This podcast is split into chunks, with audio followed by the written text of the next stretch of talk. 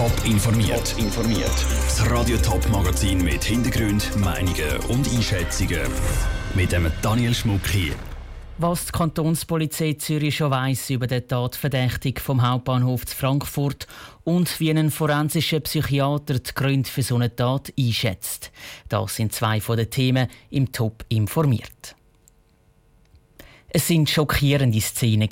Ein Mann schupft am Frankfurter Hauptbahnhof einen achtjährigen Bub und seine Mutter vor einem ICE-Zug.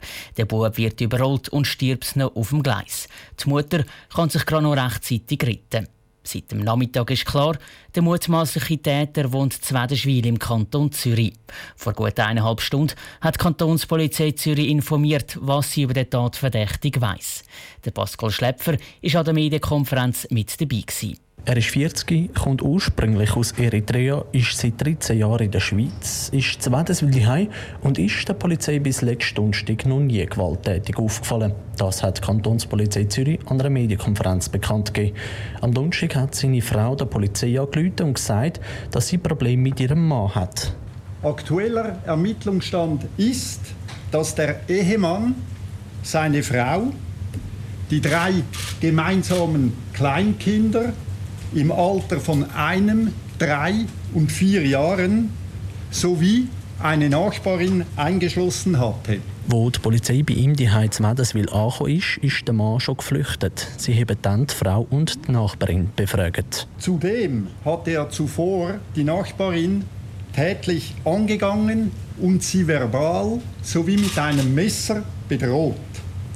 Sie blieb dabei jedoch unverletzt. Seitdem ist der Mann auf der Flucht. Die Polizei hat ihn dann zur Fahndung ausgeschrieben. Das aber nur in der Schweiz, sagt der stellvertretende Kommandant Bruno Keller weiter. Solche Vorfälle von häuslicher Gewalt kommen zehnmal am Tag vor im Kanton Zürich. Wir hatten keine Anhaltspunkte, dass er Bezug ins Ausland, insbesondere nach Deutschland hatte. Das war auch der Grund, weshalb eine SIS-Ausschreibung, eine Ausschreibung im Schengen-Raum nicht eingeleitet wurde.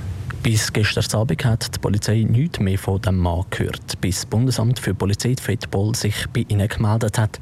Seitdem ist klar, dass der Mann, der Zwedeswil seine Frau angegriffen hat, der Mann ist, der auch der Bub und seine Mutter vor den Zug geschupft hat. Die Staatsanwaltschaft hat direkt eine Hausdurchsuchung durchgeführt, sagt der Staatsanwalt Thomas Brändli. In der Wohnung haben sie neue Hinweise gefunden. Unter anderem eben Hinweise darauf, dass der Täter ganz offensichtlich an psychischen Problemen litt und deswegen auch in Behandlung war. Das ist aber alles, was die Kantonspolizei bis jetzt weiß. Sie arbeitet eng mit dem FEDPOL und den deutschen Behörden zusammen. Der Beitrag von Pascal Schlepfer aus Zürich. Der mutmaßliche Täter hat bei dem Verkehrsbetrieb Zürich VBZ geschafft. Er ist dort sogar in einer Broschüre vorgekommen und hat als vorbildlich integrierter Ausländer gehalten. Es werden also immer mehr Details zu der Tat zu Frankfurt bekannt. Und trotzdem bleibt die Frage, warum? Was kann ein Mensch dazu bringen, so etwas zu machen? Genau das hat Zara Frattaroli vom Thomas Knecht wissen. Er ist forensischer Psychiater aus Herisau und therapiert regelmäßig Gewaltstraftäter. Mit Sicherheit kann man sagen, dass da ein Aggressionspegel da war, der mit seinen eigenen Mitteln nicht mehr kontrollierbar war. Aggression ist an und für sich etwas Natürliches, etwas, was wir von der Natur haben, zum Konflikt lösen im Grunde genommen. Aber es können auch äh, Aggressionszustände sich aufbauen, wo gar nicht mehr auf einen Konflikt angewiesen sind, wo quasi jedes Opfer sich gerade so anbietet, damit man kann die Aggression entladen kann. Was kann denn dazu führen, dass ein Mensch plötzlich so ein dermaßen überhöhtes Aggressionspotenzial aufbaut? Was sind mögliche Auslöser?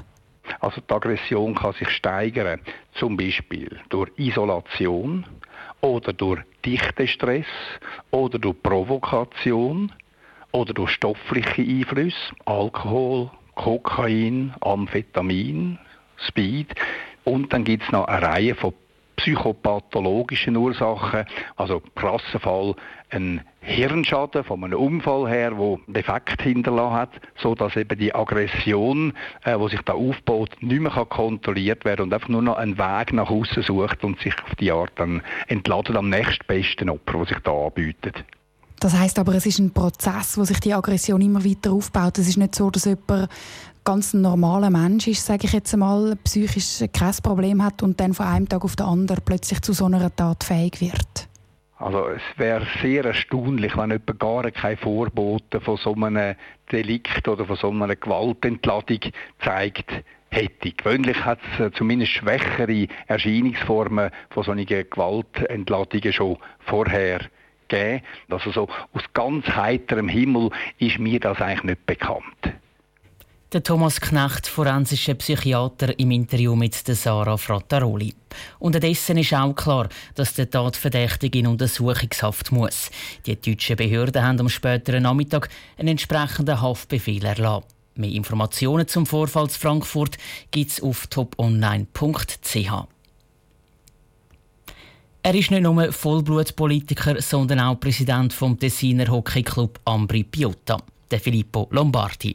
Im Rahmen unserer Sommerserie verratet der Fraktionschef der CVP im Bundeshaus, dass er seine Haare einem Lugano-Fan anvertraut, obwohl sich die beiden Tessiner Hockeyclubs eigentlich nicht schmücken können.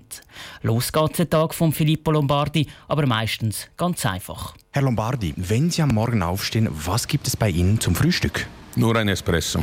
Und das halten Sie durch so? Ja, dann kommt natürlich die Zeit, wo man einen zweiten Kaffee später nimmt und dann kommt das Apero. Was haben Sie zuletzt zu Hause aus dem Kühlschrank genommen und direkt weggeworfen? Hm. Es waren ein paar Kiwis. Wenn man einige Monate sie im Kühlschrank behält, dann ist es auch zu viel. Familie und Beruf unter einen Hut bringen. Was heißt das für Sie? Sich konzentrieren auf wenige wichtige persönliche Momente. Die Zeit fehlt immer, aber man muss mit der Intensität die Zeit ersetzen. Können Sie sich an Ihr erstes Kassettchen erinnern? Ich erinnere mich an die erste Schallplatte schon. Das war Obladi Oblada der Beatles. Ein großer Beatles-Fan also, immer noch? Bin ein Fan der Beatles geblieben, ja. Worüber sprechen Sie mit Ihrem Coiffeur? Ich habe eine Coiffeuse und wir sprechen über Eishockey, weil sie ist Lugano-Fan und ich bin Ambripiotta Präsident. Kommt das gut? Ja, ja, ich habe bis jetzt für meine Ohren nie wirklich Angst gehabt. Wofür geben Sie zu viel Geld aus? Ambripiotta. Stellen Sie sich vor, ein ausländischer Gast kommt in die Schweiz. Was zeigen Sie ihm? Ich zeige gerne viele Sachen. Wenn ich kann, natürlich die Schlösser von Bellinzona oder den Gotthard oder natürlich auch äh, die Stadt Bern. Situation im Restaurant. Laden Sie die Frau ein oder wird getrennt gezahlt? Ich lade fast alle ein, es sei denn, ich werde eingeladen. Wenn Sie mal alt sind und zurückschauen, was möchten Sie erreicht haben? Ich bin alt und habe fast alles erreicht, was ich wollte. Im Sommer ist Wahlkampf. Auch Sie werden unterwegs sein. Bleibt da noch Zeit für Ferien? Dieses Jahr vier Tage in den Niederlanden mit der Familie. Wir sind durch mit dem Interview. Fertig oder Schluss? Ich habe fertig. Der Filippo Lombardi, Fraktionschef der CVP, im Kreuzverhör mit unserem Bundeshausreporter Christoph Leisibach. Top informiert, auch als Podcast. Mehr Informationen gibt's auf toponline.ch.